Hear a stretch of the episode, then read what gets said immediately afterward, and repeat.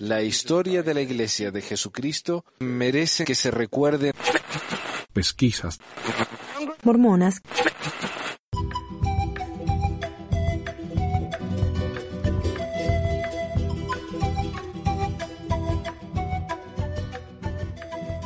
El lugar mismo es un lugar muy sagrado, y las circunstancias de esa tarde eran muy solemnes y sagradas. Leyeron las escrituras. En un momento le pidieron a John Taylor que cantara un himno que se había convertido en su favorito, Un pobre forastero. Y por supuesto, esto centró su atención en El Salvador y en la seriedad de esta iniciativa en la cual se habían comprometido. Cerca de las 5.15, el 27 de junio de 1844, una gran multitud se había reunido fuera de la cárcel de Carthage. Para cuando habían dominado al carcelero, habían subido por las escaleras y estaban comenzando a disparar. Los cuatro hombres en el dormitorio, José Smith, Iron Smith, Willa Richards y John Taylor, cada uno va a la cama donde había escondido debajo un arma para José y Hiram. Cada uno tomó un arma para quizás defenderse ellos mismos. Y a los que estaban en la habitación, John Taylor y Willard Richards agarraron los bastones. Al correr para cerrar la puerta, habían disparos en todas direcciones. Los que tenían los bastones trataban de golpear las armas. Finalmente, una bala que es disparada hacia la puerta terminará en el cuerpo de Hiram. Él será lanzado hacia atrás, desde la puerta al medio de la habitación. Y al estar cayendo al suelo, sus últimas palabras son, soy un hombre muerto. El próximo hombre que recibirá un disparo será John Taylor. John Taylor intentará correr hacia la ventana, con la idea de saltar por la ventana para escapar y buscar ayuda. Sin embargo, al estar cruzando esa habitación en la cárcel ese día fatídico, John Taylor recibirá cuatro disparos. Una bala le atravesará la muñeca, otra se alojará en la cadera y otras dos estarán en sus piernas. Cuando John Taylor llega a la ventana, él aún intentará saltar. Comenzará a caer hacia adelante, sin embargo una bala dirigida a su corazón le dará a su reloj y John Taylor es ahora lanzado hacia atrás en la habitación y se esconderá debajo de la cama. José Smith dejará caer su arma. Él ahora irá al centro de la habitación. Sus últimas palabras al mirar a su hermano Hiram serán, mi querido hermano Hiram, él ahora caminará hacia el marco de la ventana, se sentará en el marco y levantará sus brazos en alto. Sus últimas palabras, escuchadas por Willard Richards, fueron, Oh Señor mi Dios. Entonces le dispararán en la espalda y caerá de cara a un pozo abierto.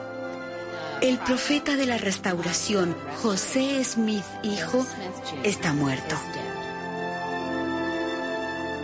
Bienvenidos a otro episodio de Pesquisas Mormonas. Les habla Manuel desde Ogden, Utah. Eh, hoy tengo un episodio que les vengo prometiendo hace mucho tiempo y es el episodio sobre la muerte de José Smith.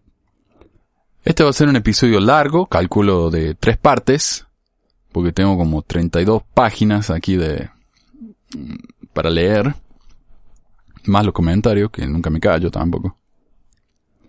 Todo el material de hoy está sacado de un libro llamado American Crucifixion o Crucifixión Americana, el asesinato de José Smith y el destino de la iglesia mormona. Publicado el año pasado, en abril del 2014, y eh, casi desde que salió que lo he estado leyendo, subrayando, haciendo notas, resumiendo, traduciendo, poniéndolo en orden, así que me llevó bastante tiempo, pero ya está listo, así que Espero que les, les parezca interesante. El comienzo ahí es la historia oficial de la iglesia acerca de la muerte de José Smith. Y me pareció bastante honesto que hablaron de la pistolita que tenía. Era una pistolita. Que tenía José Smith, era una pistola de seis tiros.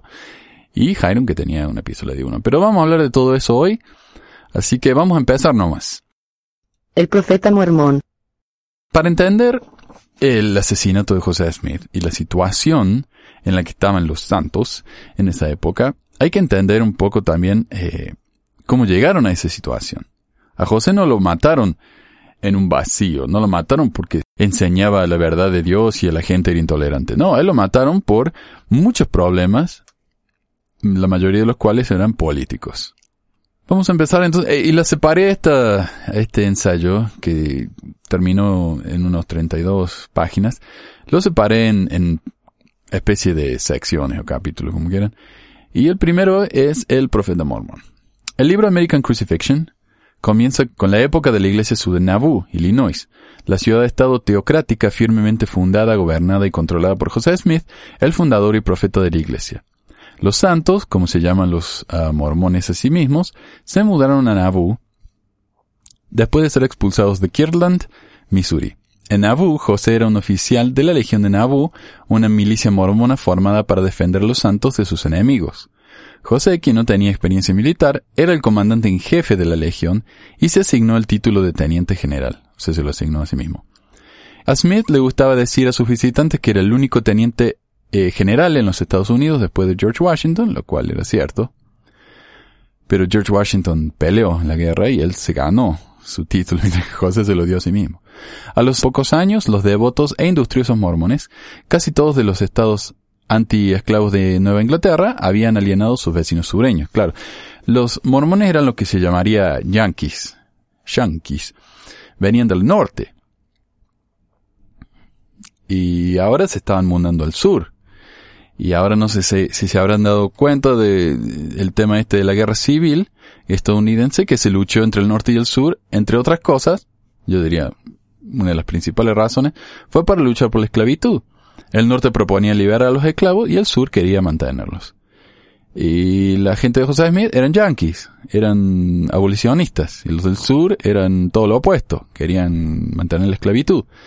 Así que ahí nomás ya se empezaron a tener problemas. Respondiendo al llamado de José, los miembros de la iglesia, la cual estaba creciendo muy rápidamente, se unieron en Missouri, se reunieron en Missouri, y las huestes de nuevos inmigrantes votantes amenazaron con quitar varios condados a los antiguos colonos. Los habitantes de Missouri suplicaron al gobernador que detuviera la, la inmigración mormona y vigilantes remacharon el punto asaltando ranchos y colonias mormonas. O sea que acá, primero que nada, el problema fue, había demasiados mormones de golpe que estaban cambiando eh, la cara política de las ciudades a las que se estaban mudando y los locales tenían miedo de que las ciudades eh, fueran a cambiar demasiado.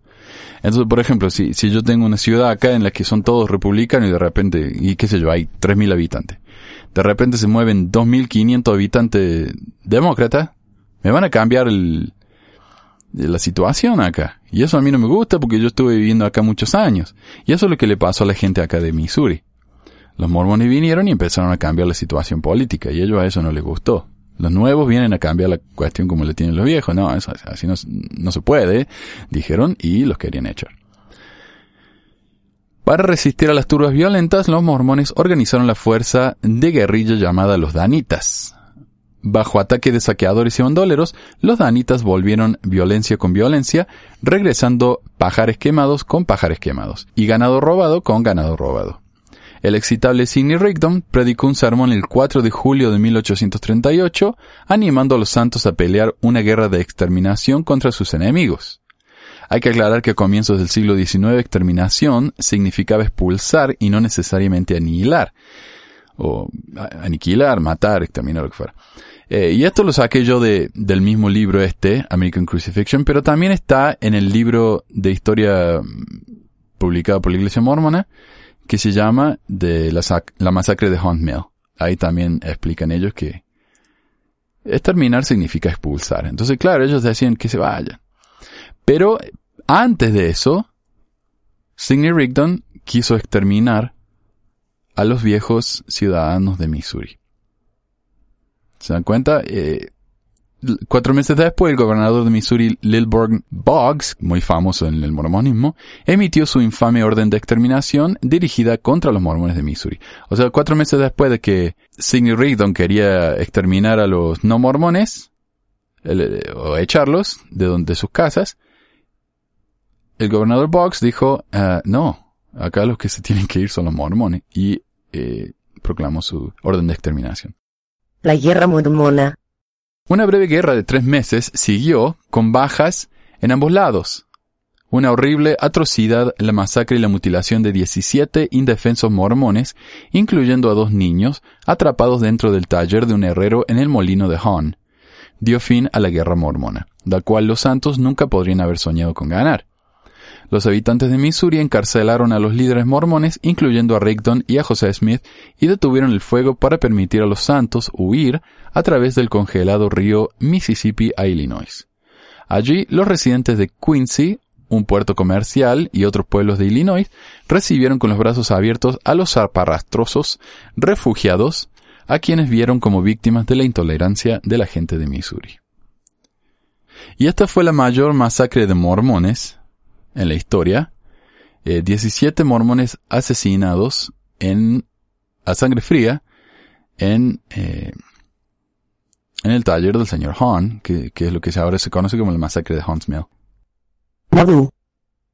En 1839, Smith compró 20.000 acres de tierra en la costa de Iowa del Mississippi y las compró mientras estaba en la cárcel, así como 700 acres en el centro de un pueblo al lado, al otro lado del río llamado Commerce, Illinois. José había contratado un tutor hebreo en Ohio y renombró la ciudad de Commerce Nauvoo, una palabra con raíces del Antiguo Testamento que él decía que significaba un lugar o una situación hermosa que convella la idea de descanso. El lugar era literalmente un desierto, comentó José en la historia de la iglesia. La tierra estaba cubierta en su mayoría de árboles y arbustos, y mucha de la misma era tan húmeda que fue con la mayor dificultad que un caminante pudiera pasar, y era imposible para los caballos. Y cuando decimos desierto, no nos referimos a una especie de Sahara, sino a un lugar en el que no hay nada, excepto un pantano. José además notó que Commerce era insalubre, de hecho era pestilente. La malaria no era rara en el valle de Mississippi y cuando los mormones comenzaron a llegar en el verano y otoño de 1839, la enfermedad pegó con toda su fuerza. La fiebre intermitente atacó a casi todas las familias que llegaban, incluyendo la de José. Su padre, uno de sus escribas y su hermano de 26 años de edad, don Carlos, murieron. Para asegurarse de que estaban consumiendo agua hervida, los mormones bebieron té y café, una violación técnica de la palabra de sabiduría de José. La tasa de mortalidad en Nauvoo era el doble que en Illinois y en los Estados Unidos. Y yo no sé si sabían, pero ese, es el origen de la cerveza. La gente empezó a tomar cerveza porque el agua era tan insalubre allá en Mesopotamia que decidieron que la tenían que hervir. Y la dejaron hervir con, y, para darle sabor le ponían eh, las cebadas y los granos, ¿no? De la cerveza, lo cual también mantenía a la cerveza en, eh, pura de bacterias. Así que la, cerveza es una cosa que eh, salvó la vida de millones de personas en la historia del mundo. Pero la ley de eh, pero la palabra sabiduría decía no licores, que en realidad la cerveza no es un licor, así que no podían tomar. Para asegurarse eh, el futuro de la naciente ciudad-estado, los mormones querían legitimizar su estilo de vida en Illinois. El resultado, aprobado por aclamación en 1840 por una legislatura que incluía al joven Lincoln, era el Acta de Nauvoo, la cual pronto pasaría a convertirse en un documento controversial. El Acta de Nauvoo es una especie de constitución que, le, da derechos a la ciudad y esto es lo que el Estado aprobó. Y era controversial y ya vamos a ver por qué.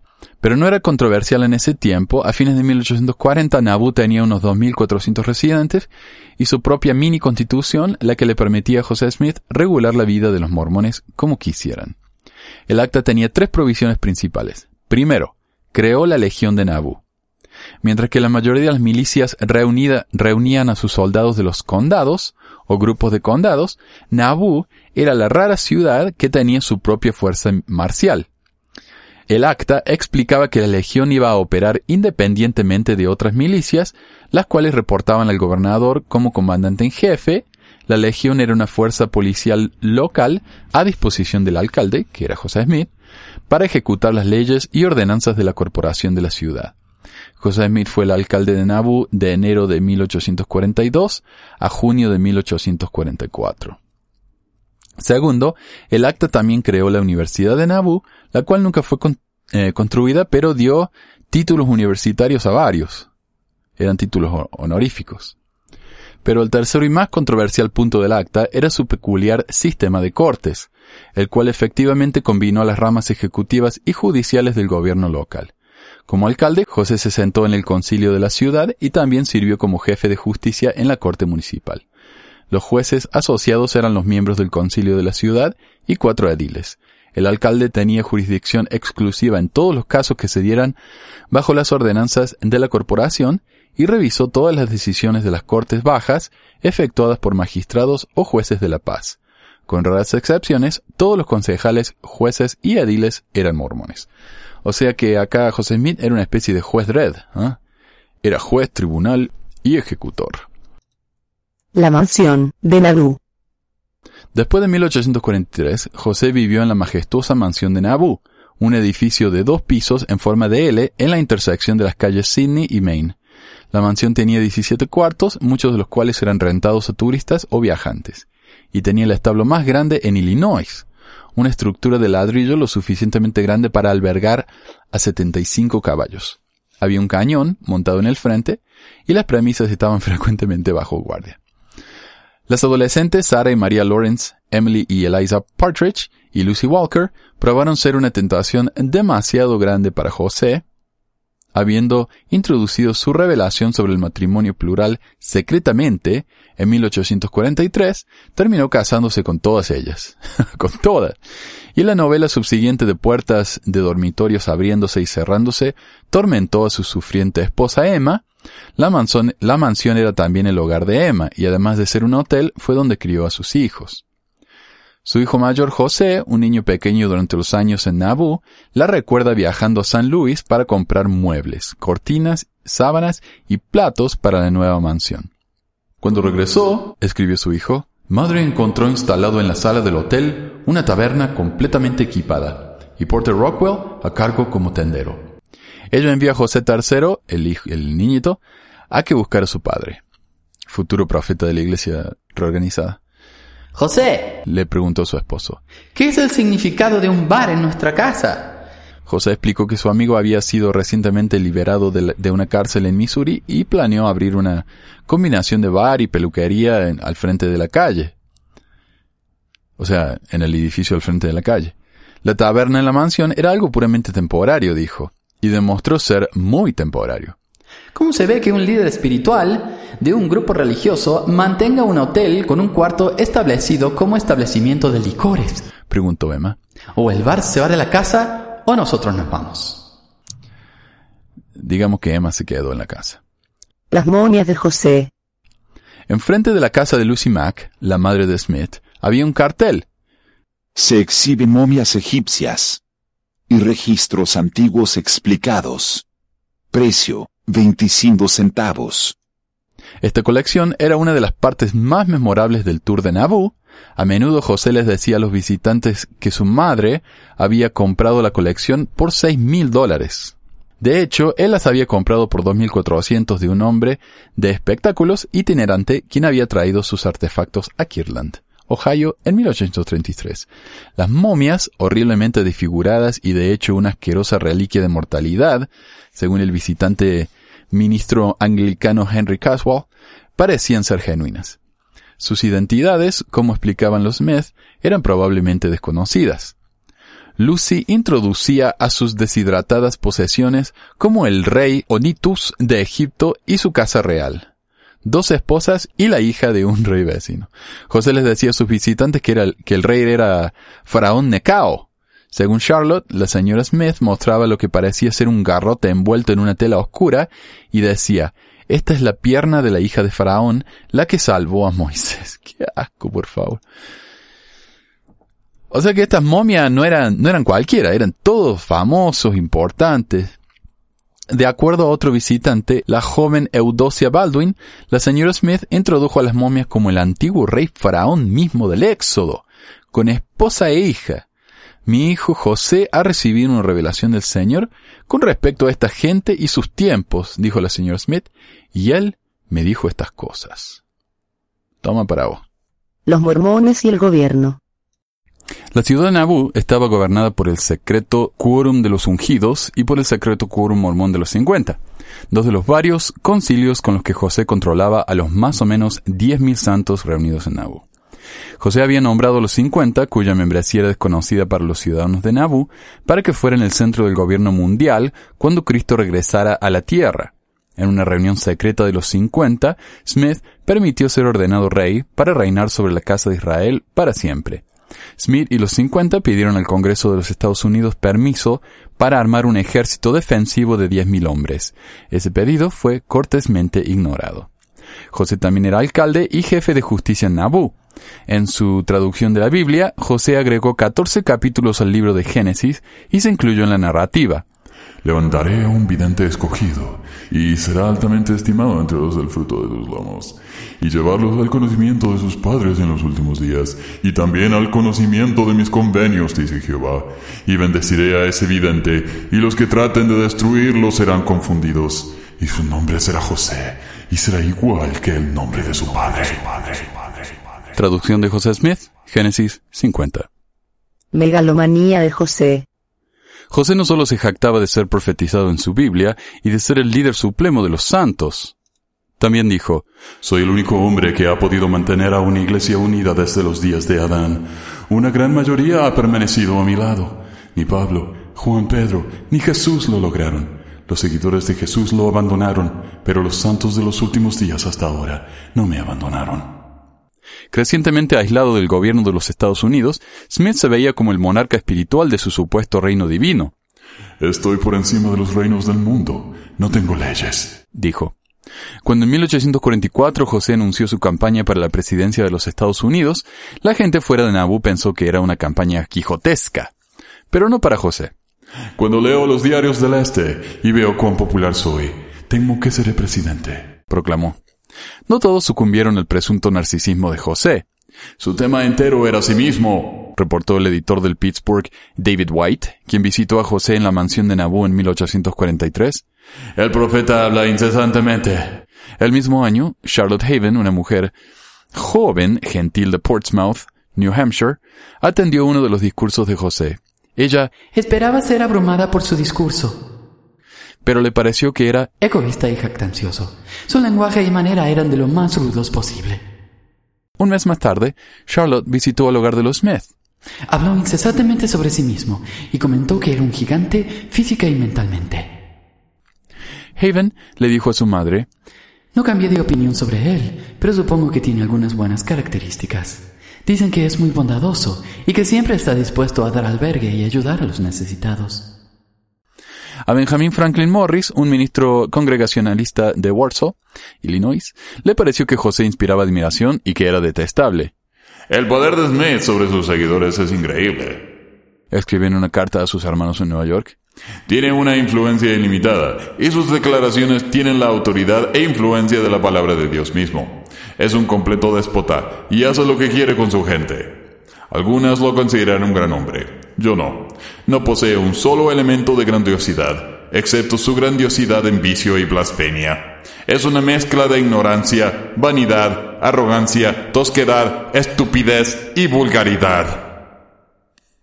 Es decir, no lo quería. Amigos cercanos y traidores. José tenía una personalidad operática. Apoyó y explotó a fieles confederados, pero podía ser muy poco sentimental cuando los descartaba. Típicamente su ira era muy ardiente y se apagaba rápidamente. Frecuentemente recibía a los réprobos de regreso al rebaño. Por ejemplo, fue un gran éxito cuando José convirtió al urbano y erudito predicador cambelita Sidney Rigdon a su causa, porque la congregación entera de Rigdon lo siguió, duplicando el tamaño de la minúscula iglesia de Smith en 1830.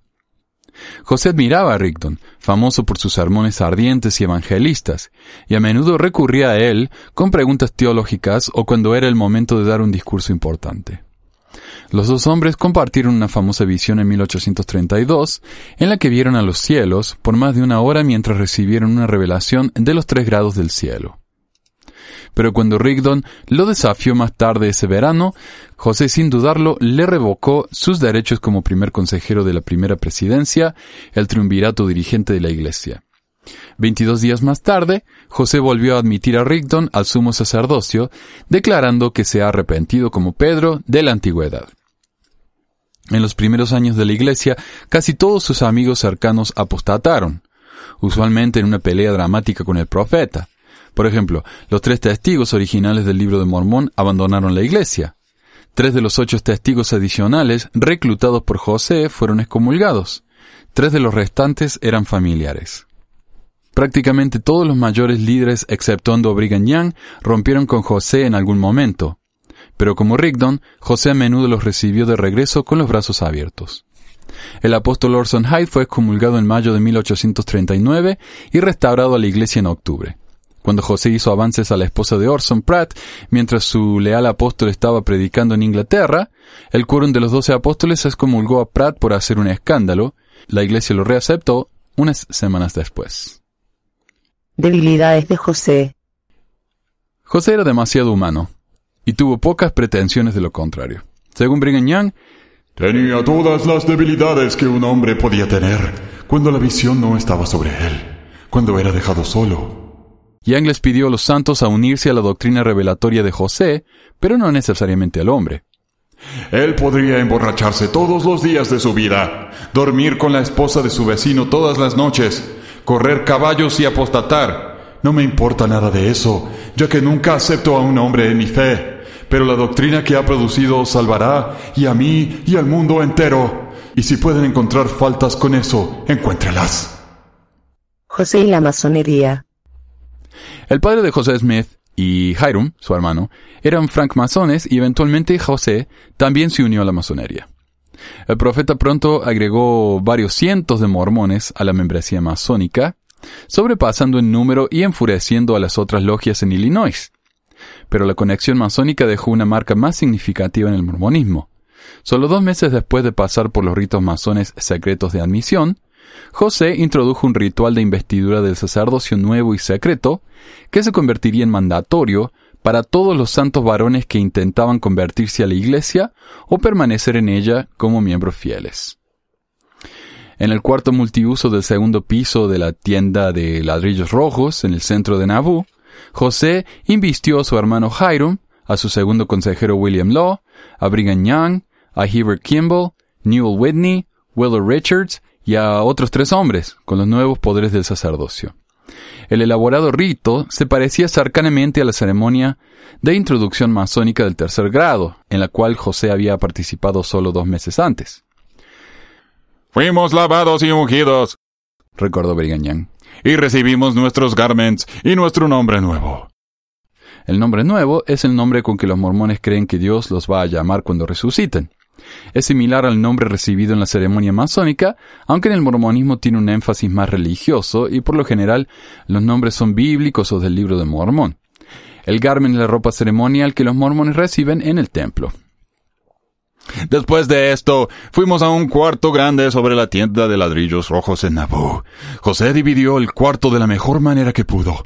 Colgó velos, los marcó, nos dio instrucciones a medida que pasamos de una sección a la otra, dándonos signos, señas, penalidades con las palabras claves pertenecientes a esos signos.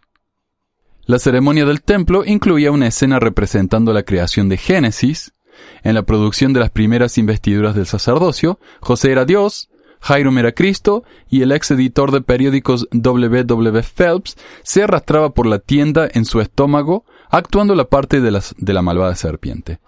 Después de ser expulsados del jardín de Edén, los participantes se ponían unos delantales pequeños, similares a los de los masones, y aprendieron los códigos y las contraseñas, llamadas llaves y señas, las que eventualmente les permitirían entrar en el cielo.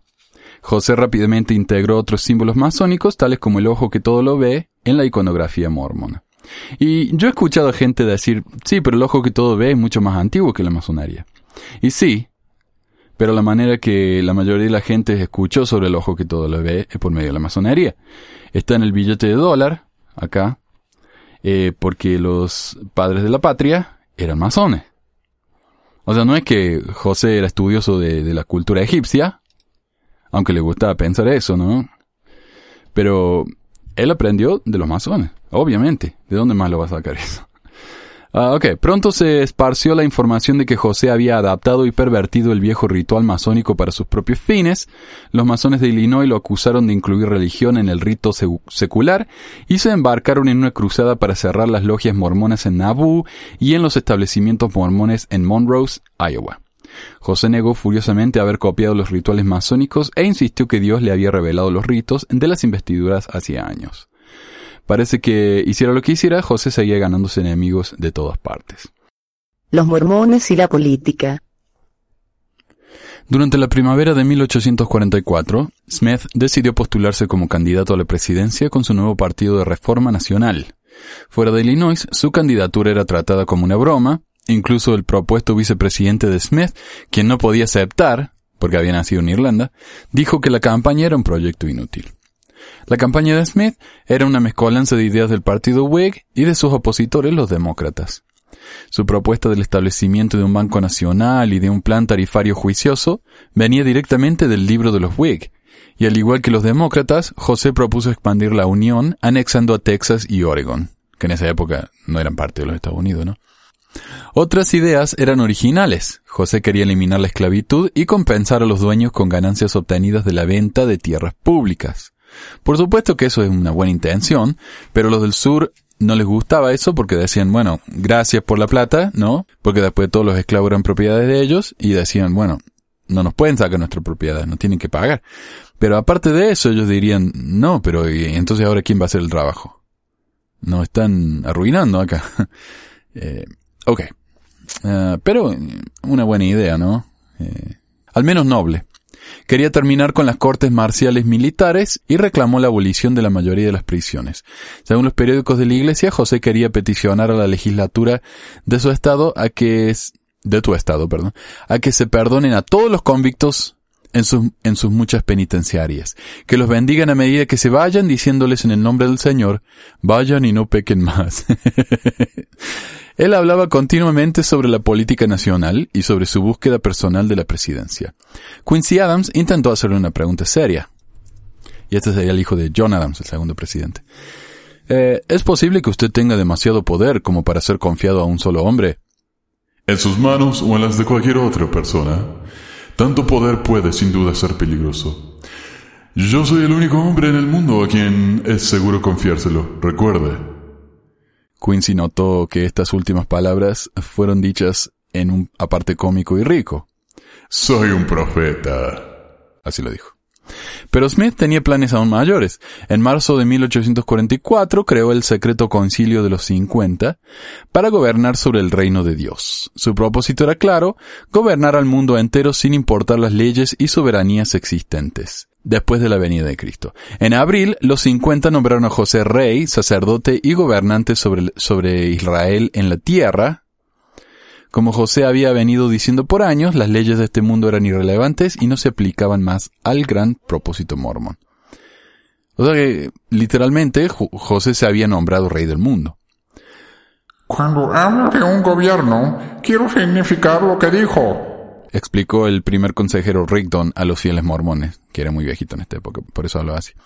Quiero decir un gobierno sobre los asuntos temporales y espirituales. El reino de Dios no interfiere con las leyes de la tierra, sino que se mantiene por sus propias leyes. O sea, es aparte. La ley del reino de Dios, la reina de, José Smith, no eh, se mantienen por sus propias leyes, o sea que los gobiernos terrenos no eh, son irrelevantes, no lo influyen. El plan era que José reclamaría la presidencia, si no en 1844 o entonces en una elección subsiguiente, y pavimentaría la fundación de un gobierno mundial para saludar el regreso de Cristo. Los apóstoles Lyman Wright y Heber Kimball dijeron a José, Vas a ser presidente de los Estados Unidos el 4 de mayo de 1845, y ya eres presidente pro term de todo el mundo. José dijo que los 50 eran la constitución viva del mundo, en parte porque registraba muy pocas de sus acciones en papel. Sus actividades eran secretas y sus miembros a menudo se llamaban los Itfif en su diario personal. Itfif es 50, que significa 50, al revés. 50 Itfif. Son, son muy inteligentes, ¿no? Nadie los habría descubierto semejante código. Los registros del concilio de los 50 permanecen sellados hasta hoy en día. Y es cierto, la iglesia, eh, no la iglesia, la iglesia dijo que lo van a publicar algún día en los papeles de José Smith y ojalá, porque es, sería fascinante. Ahí van, ahí están todas las, las leyes que pasaron en Nabu y estaría jugoso, ¿eh? Ahí está donde decidió José Smith quemar el Nabu Expositor y todo eso. Así que sería interesante ver qué tipo de cosas decidieron ellos hacer ahí en Nabu con el poder que tenían. Sharp y el Warso Signal. El ex abogado Thomas C. Sharp, quien vivía en la vecina ciudad de Warsaw, se había mudado a la región en 1840 y en 1841 había comprado un periódico y lo había renombrado Warsaw Signal. Sharp y José Smith nunca se habían conocido, pero José ciertamente apreciaba el poder de la prensa favorable. Invitó a Sharp a las celebraciones en Nabu el 6 de abril, guardándole un asiento en la plataforma. Sharp disfrutó de una cena de pavo que José les presentó a sus invitados especiales en la mansión de Nabu. ¿Tal vez fue algo que comió?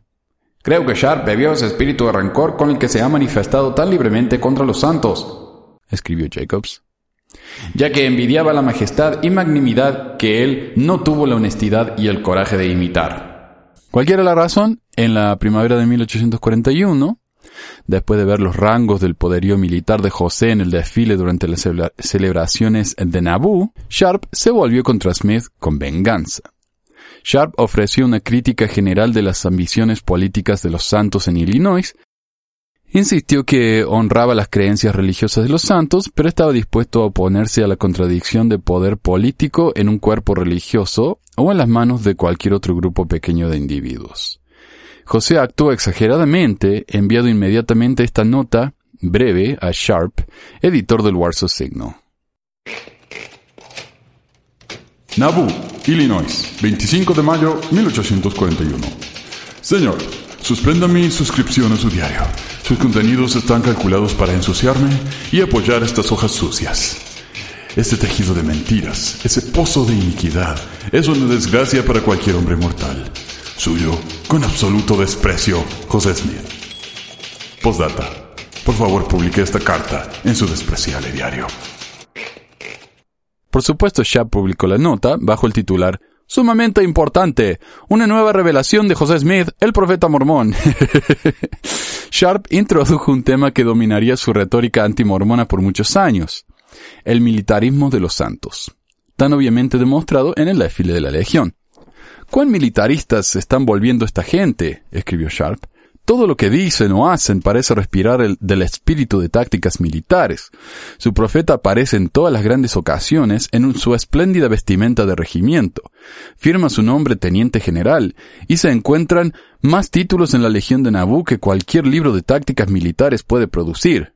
Al reportar sobre las maniobras semanales de la Legión en el centro de Nabú, Sharp concluyó, verdaderamente Pelear debe de ser parte de la creencia de estos santos.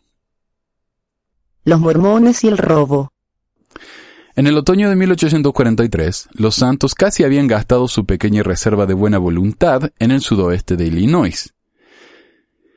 De aquí en adelante, escribió el gobernador Thomas Ford en su historia de Illinois, los Whigs en general y parte de los demócratas se determinaron a echar a los mormones del estado. O no los quería nadie. Los mormones creían que Missouri les había quitado unos 3 millones de dólares en tierras y propiedades durante la expulsión de 1839. Estaban casi desamparados cuando llegaron a Nauvoo, y que los gentiles les debían. También había un imperativo espiritual dudoso. Se decía que los bienes robados estaban siendo consagrados, al menos una porción, un cuarto o un tercio, era donado al fondo de la construcción del templo. Tomar de los gentiles no es pecado, José le dijo a Justus Morse en 1838. Cada vez que algún granjero del condado de Hancock perdía un caballo, o una novilla, o alguna herramienta valiosa, culpaba a los ladrones mormones. A veces tenían razón. En 1843 José condenó el robo en una conferencia de la iglesia. Desprecio a un ladrón sobre la tierra, predicó. Él me traicionará si tiene la oportunidad. Si yo fuera el granuja más grande del mundo, él me robaría el caballo cuando tratara de escapar. Pero muchos gentiles pensaban que José ignoraba a los santos ladrones. El apóstol Orson Hyde famosamente dijo que él nunca instituiría un juicio contra un hermano por robar de los gentiles. O sea, si robaban de otro hermano, sí estaba mal, pero de los gentiles no, estaba todo bien. En Nauvoo vivía un tal Joseph Jackson, y su negocio principal, según Hiram Smith, era tratar de fabricar dinero falsificado. Jackson, un provocador con alianzas complicadas, alternativamente dijo ser un sacerdote católico y un espía misuriano, escribió una autobiografía diciendo que José Smith había fabricado dinero falso en el segundo piso del Old Homestead, la primera cabaña de madera de Smith en Nauvoo. Jackson escribió que Smith importó una imprenta alemana de 200 dólares de San Luis, la cual resultó ser un excelente espécimen para producir monedas de base.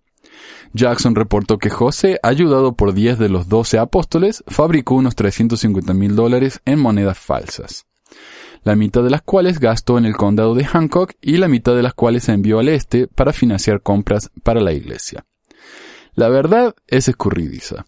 Pero importaba poco. A medida que los años progresaron, los hombres del condado de Hancock encontraron muchas razones para odiar a los mormones y agregaron al robo, al que era la mayoría de las veces sospechado y pocas veces comprobado, a la lista. El gobernador Thomas Ford pensó que las acusaciones eran resultado de prejuicios. He investigado las acusaciones de robo promiscuo y hallé que son grandemente exagerados. Reportó a la legislatura en diciembre de 1844. No puedo asegurar que haya una mayor proporción de ladrones en esa comunidad que en cualquier otra con la misma cantidad de habitantes. Y este es otro tema de lo que estaba hablando yo eh, en un episodio anterior. Si la iglesia realmente nos hace mejores personas, ¿no deberían haber menos ladrones entre los mormones que entre la población en general? Pero acá el gobernador dice, no, según los reportes que yo he visto, hay tanto ladrón entre los mormones como en el resto de la población. No hay más, pero tampoco hay menos. José y la poligamia. El periodo de Nabu es cuando la doctrina de la poligamia se reveló a la iglesia de manera más extensa. O al menos era un secreto tan conocido que José decidió hacerlo público. Dios supuestamente justificó esto diciendo a Smith que David también recibió muchas esposas y concubinas, así como Salomón y Moisés, mis sirvientes. Ah, ese es Dios hablando. Desde el comienzo de la creación hasta este tiempo, y en nada pecaron porque es mi voluntad que con el tiempo tomarás para ti esposas de entre los nefitas y lamanitas, para que su posteridad se convierta en blanca, deleitable y justa, porque incluso hasta sus mujeres son más virtuosas que los gentiles. Aunque algunos mormones se casaron con mujeres nativoamericanas más tarde ese siglo, la revelación, la cual nunca fue publicada, no se cumplió. La poligamia no fue una idea que se le ocurrió solo a José. O sea, la, la, la profecía esa de que se iban a casar con las mujeres eh, de los indios y las mujeres se iban a volver más blancas. Esa profecía nunca se cumplió. La poligamia no fue una idea que se le ocurrió solo a José. Smith definitivamente sabía de la doctrina de esposas plurales de eh, Jacob Cochran en su colonia de Saco, Maine, porque los mormones habían tratado de convertir a los cochranitas.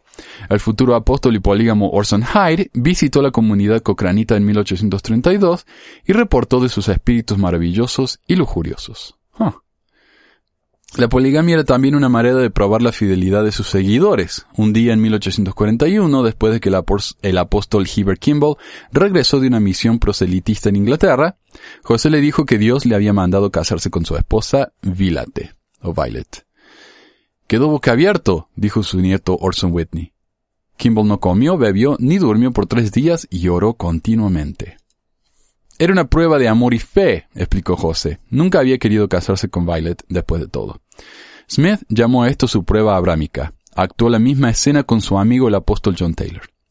Una aventura no muy diferente a la de los Kimball le ocurrió al apóstol Orson Pratt. Después de que su esposo regresó de una misión en Inglaterra, Sarah Pratt se quejó de que José Smith había tratado de seducirla.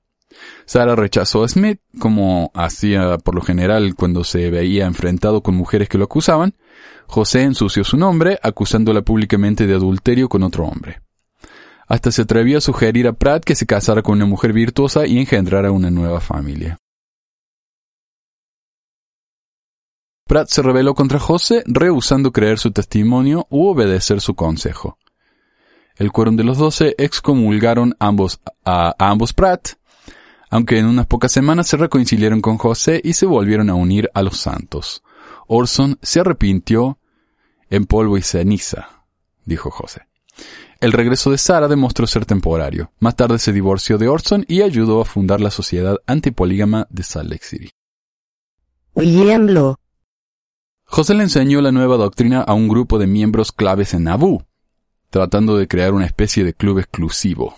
El profeta reconoció el poder de la familia Law, una familia prominente entre los santos de Nauvoo, y le envió a su hermano Hiram a su hogar con una copia de la revelación de la poligamia paraliza los nervios, congela la corriente del corazón y vuelve al cerebro casi a la locura, confió William Law a su diario personal.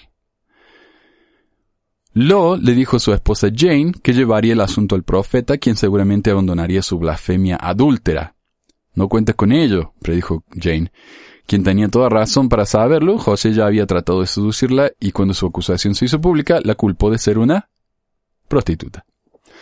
Clayton, quien escribió el diario personal de Smith por años, reportó que una inquieta Emma había exigido uh, un esposo plural en 1843 a cambio, de, a cambio de mantenerse callada sobre la poligamia.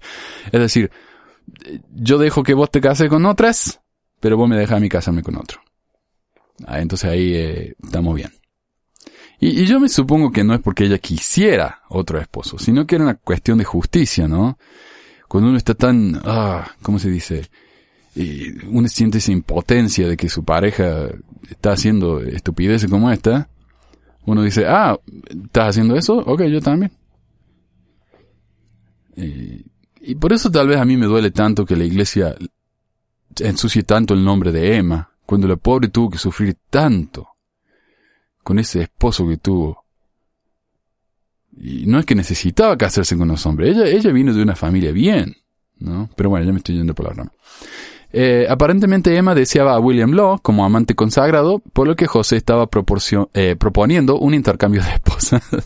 Otra historia dudosa que circuló en los círculos eclesiásticos, circuló en los círculos, mira, mantenía que José se rehusó a sellar a William y Jane Law por la eternidad porque William era un adúltero. Ah, ok. Entonces José dijo, no, yo me tengo que casar con, con, con Jane porque no la puedo sellar a William, porque William es un adúltero. Pero dice que esto es solamente un, rumor. Eh, que José dijo eso, es el rumor. Thomas, el hijo de William Law, más tarde opinó que José no habría tenido la, valentía de hacerle avances a su madre. En ese caso, mi padre no habría empezado un diario en contra de él, Thomas le dijo a su entrevistador. Le habría volado la cabeza. La referencia es al diario que William Law fundaría más tarde, en el cual habló de la poligamia de José, lo cual ofendió al profeta causando una cadena de eventos que terminó con su muerte. Cuando William Law confrontó a José con una copia de las revelaciones sobre la poligamia, resultó que Jane había supuesto correctamente. José defendió su nueva doctrina. Sí, esa es una revelación genuina, dijo el profeta, en lo que fue el último encuentro entre los dos hombres en enero de 1844. Pero en el libro de Doctrinas y Convenios, hay una revelación sobre lo contrario de esto, respondió Law. Oh, eso fue dado cuando la iglesia todavía estaba en su infancia. En esa época estaba bien alimentar leche a la gente, pero ahora es necesario darles carne fuerte. Explicó José. De Nauvoo Expositor. Otra familia prominente de Nauvoo, los Foster, también reaccionaron mal a la noticia de la nueva revelación. Los Foster y Law habían presentado quejas separadas contra, contra José en la corte estatal en Carthage una por adulterio y otra por jurar en falso, y anunciaron planes de publicar un diario nuevo e independiente fuera del ámbito de la dictadura benevolente de Smith. Los dos diarios existentes en la ciudad, el Nauvoo Neighbor y el Times and Season, eran órganos de la teocracia reinante, ambos editados por el apóstol John Taylor. El nuevo periódico sería algo completamente diferente. El diario, creo que lo llamaremos Nauvoo Expositor, explicó el disidente Francis Higby al editor del periódico, Thomas Gregg, porque estará lleno de los modos legislativos particulares y, y peculiares de Joe, y una disertación sobre su encantador plan de gobierno, y sobre todo será un órgano a través del cual vamos a proclamar su rivaldía mormona, también contendrá una completa divulgación en este serrallo mormón o harén de mormón, y sus intentos de seducción sin paralelo. O sea, Nabu Expositor, obviamente, significa el expositor de Nabu. O sea, que algo que revela, ¿no? Y que devela El equipo editorial que preparó el Nauvoo Expositor en la imprenta de los Law en Mulholland Street, a unos pocos metros del sitio del templo de Nauvoo, era un grupo diverso. William Law proveyó el capital. Él, los Higby y los Foster proveyeron la crítica. El editor nominal, el abogado gentil Sylvester Emmons, más adelante admitió que ninguno de nosotros sabía nada de periodismo. Y yo había eh, escrito algunas cartas que fueron publicadas en el New York Herald, así que al organizar las fuerzas fui elegido editor. Ese era el nivel de su uh, experiencia. Emmons dijo que era miembro de un grupo muy exclusivo en Nauvoo, un club gentil sufriendo bajos agravios insoportables que simpatizaban con los secesionistas. Pero el suyo no era un proyecto cuidadoso. Un par de semanas antes de la primera publicación, los dueños del expositor pasaron un volante detallando exactamente qué pretendían revelar. Nominalmente devoto a la difusión general de información útil, el proyecto del diario atacó directamente el centro del corazón de Nabu. Los Law y sus colegas reclamaron la eliminación de la Carta Legal de Nabu, la cual daba tantos poderes al hombre que consideraban un profeta caído se determinaron a imprimir los hechos como realmente existen en la ciudad de Nauvoo, sin temor de aquellos a cuyos casos particulares se apliquen. Los disidentes también promovieron absoluta desobediencia a la revelación política hecha por el monarca autoconstituido. Claro, llamaban a la rebeldía, a la traición al, alcalde eh, José. Aún sin ver el diario, José pidió paz. Envió a su aliado de confianza, Dimmick Huntington, para hablar con Robert Foster, pero el destinado doctor rechazó a Huntington con una respuesta feroz para Smith. Ha pisoteado todo lo que mantenemos querido y sagrado. Echamos un infierno de rebeldía contra todos sus agentes. Sin desanimarse, José envió a su primer consejero Sidney Rigdon a la casa de William Law, ofreciendo los siguientes términos. Si los Law y los Foster renuncian, el Consejo de los 50 los va a recibir de regreso en la iglesia con sus respectivos cargos eclesiásticos. William Law pasaría a ser el segundo consejero otra vez y su esposa podría reincorporarse a los santos. Eh, y esto es una oferta bastante ridícula porque está vista desde el punto de vista de alguien que piensa que ser parte de su grupito especial es algo positivo. Es como si la iglesia hoy viniera y me dijera, Manuel, si dejas de hacer el podcast y eh, te vamos a te, vamos a dar la bienvenida a la iglesia y te vamos a dar un montón de llamamientos. Digo, no, gracias. No tengo ningún interés, uno, de unirme a la iglesia otra vez y dos, de trabajar gratis otra vez. No, gracias. Lo ofreció una contraoferta. No vamos a publicar nuestro periódico, dijo, si José pide disculpas públicamente por enseñar y practicar la doctrina de la pluralidad de esposas, lo también quería que José reconociera que todo el asunto de la poligamia era del infierno. Este no era un trato que Rigdon podía aceptar. Poco tiempo después, las primeras mil copias del Expositor salieron de la imprenta. Copias del Expositor volaron de la imprenta de los Law. Todo lo que pudieron juntar cinco centavos, compraron una copia, dijo un residente local. Los editores anunciaron con optimismo que el expositor, digno del patrocinio de un público perspicaz e iluminado, aparecería en cada viernes sucesivo, invitando a los lectores a gastar dos dólares eh, en una suscripción anual. William Law expresó confianza que las publicaciones futuras van a revelar hechos de lo más siniestro, cruel e incriminatorio jamás perpetuado por cualquier persona bajo el nombre de religión desde que comenzó el mundo.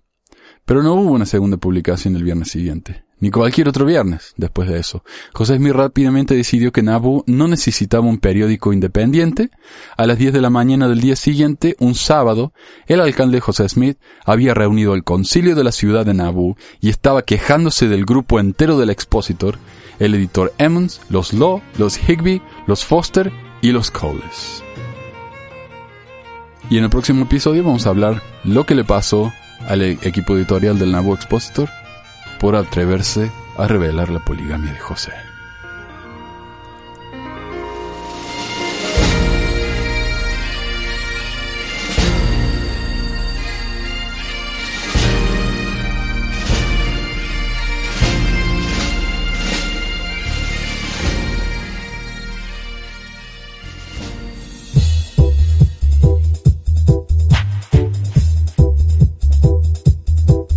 Gracias por escuchar este episodio de Pesquisas Mormonas. No se olvide de visitar nuestro website en pesquisasmormonas.com o pesmor.com y nuestro blog en pesquisasmormonas.org o pesmor.org.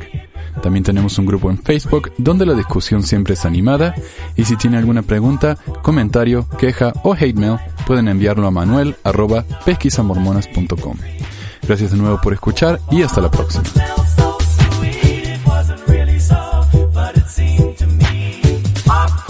La música al comienzo del podcast es la canción de la primaria Historias del Libro de Mormón por Clive Romney. La canción previa a esta es Lo el Profeta por Lex de Acevedo y esta es la versión de la banda Rooster del himno de la primaria Palomitas de Maíz.